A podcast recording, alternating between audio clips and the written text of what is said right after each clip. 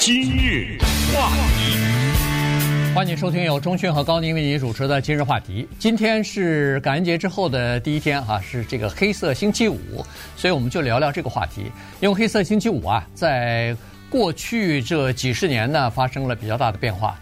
在这个一二十年之前，人们在黑色星期五这一天都是成群结队，呃，合家一起去到实体商店里边去啊。有的都是恨不得是感恩节那个晚上吃完火鸡大餐，我们都看过报道啊，就去很多商店去门口排队去了，等着第二天黑色星期五一早，呃，这个一开门马上冲进去抢购那些折价比较大的一些。高价位的商品啊，包括电子产品之类的。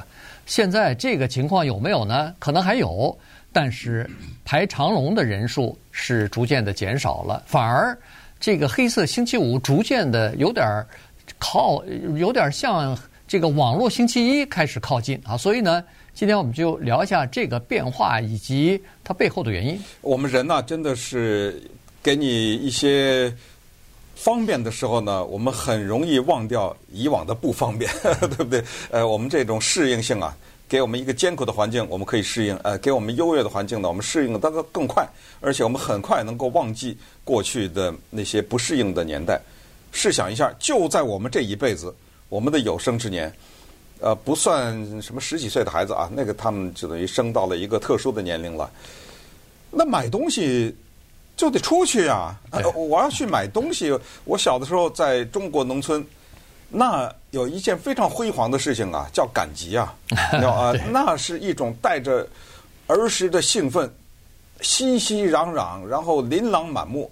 我说的琳琅满目，很可能这东西也有限，对不对？国家也穷，啊，但是在当时的感觉就是，就是叫热闹，这两个字不得了啊，热闹，而且呢。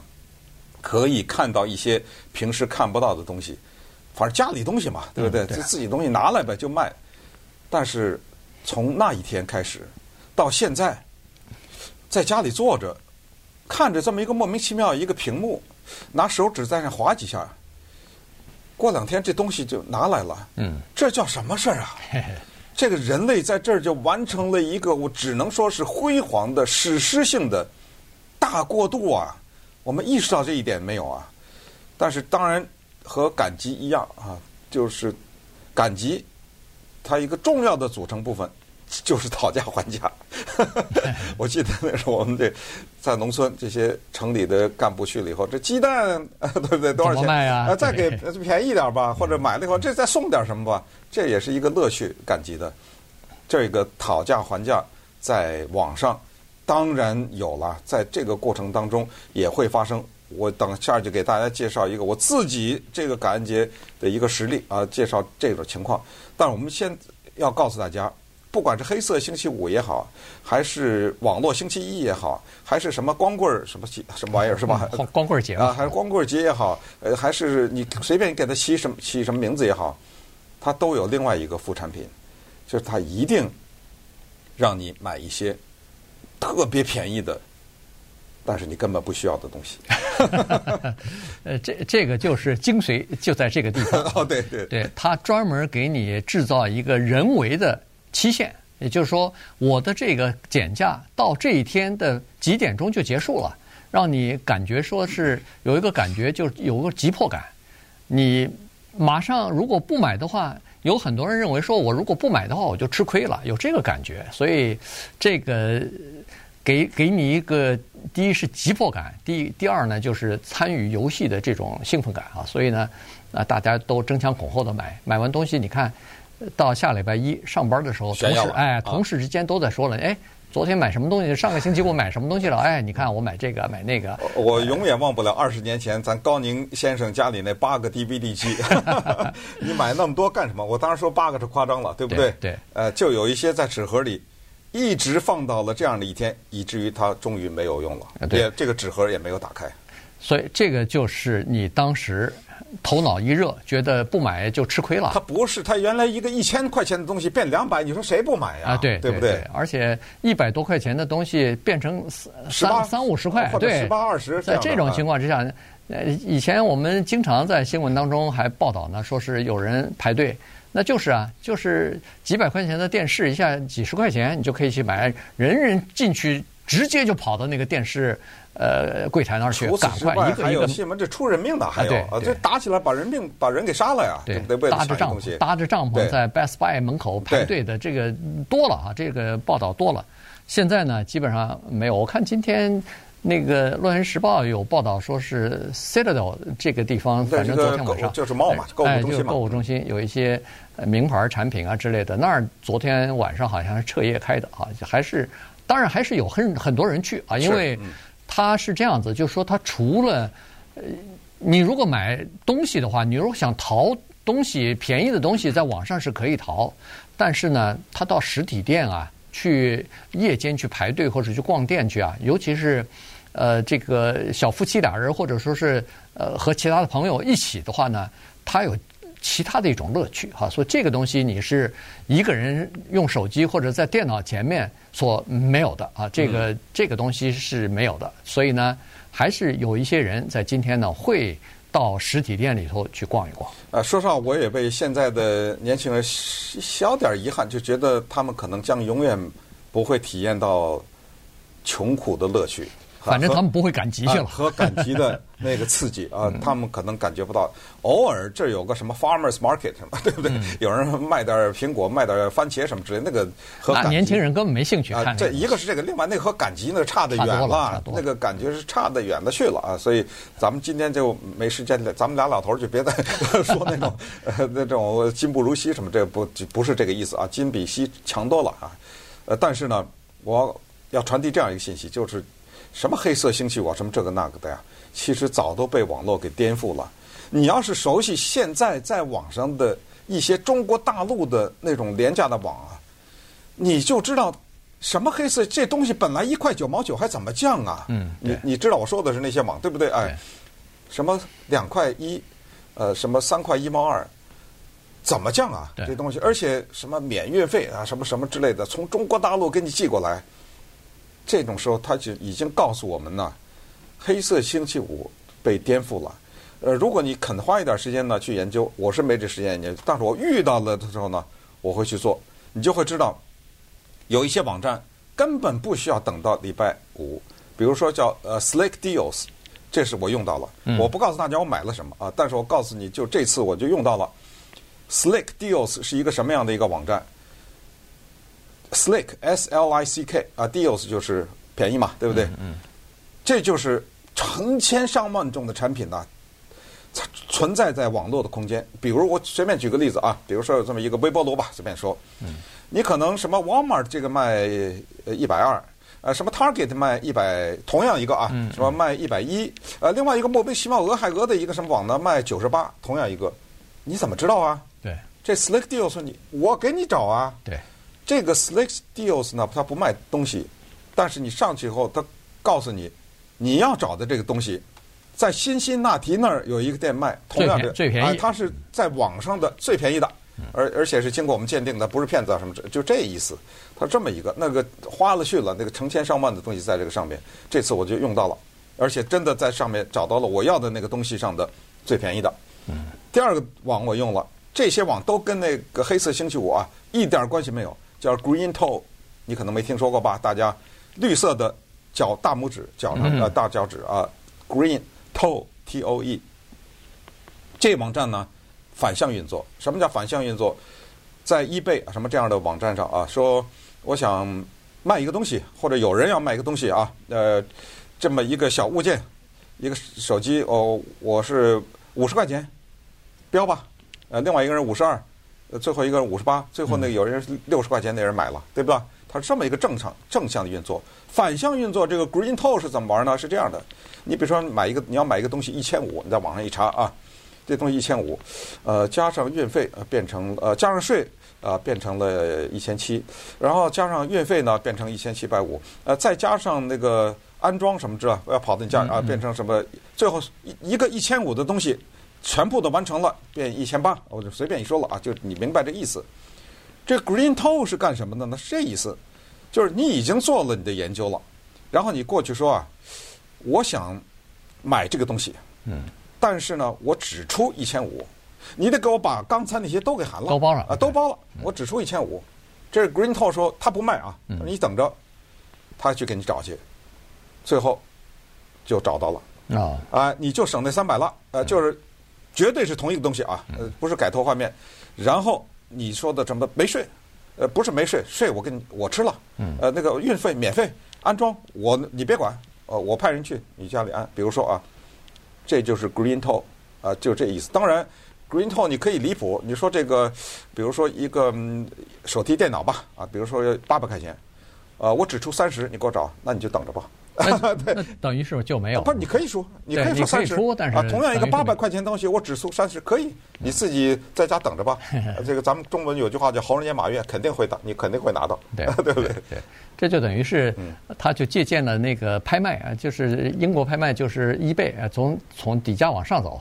呃，这个荷兰拍卖好像是就是从上往下走，哎，它是反着的，从上往下走，对，看谁谁最后一个价钱出了以后就行了哈。所以，呃，现在千就是奇奇怪怪的东西在网上非常的多啊。然后呢，它现在呢，第一是把这个叫做黑色星期五或者网络星期一啊，把这个时间给它拉长了。你比如说，从二零二一年开始，Amazon 就开始了。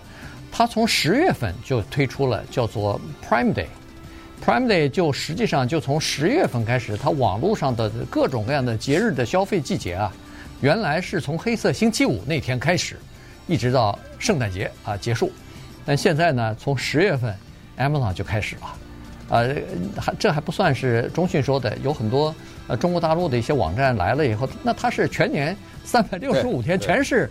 非常低价的那个商品就进来了哈，所以，呃，他就把这个时间拉长了。拉长呢，有个好处就是你可以分散的去把你的支出啊，你要买的东西呢，可以分散在两三个月里边，逐渐的去支出，这样可以减轻点儿家庭的负担啊。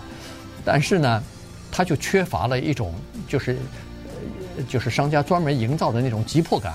和游戏感哦，有一个截止的日期，然后在有限的时间之内，你必须要做出决定等等，它这个东西就没有了，就缺乏了这个急迫感了。所以呢，这有利有弊，不过总体来说，对商家啊都是有利的。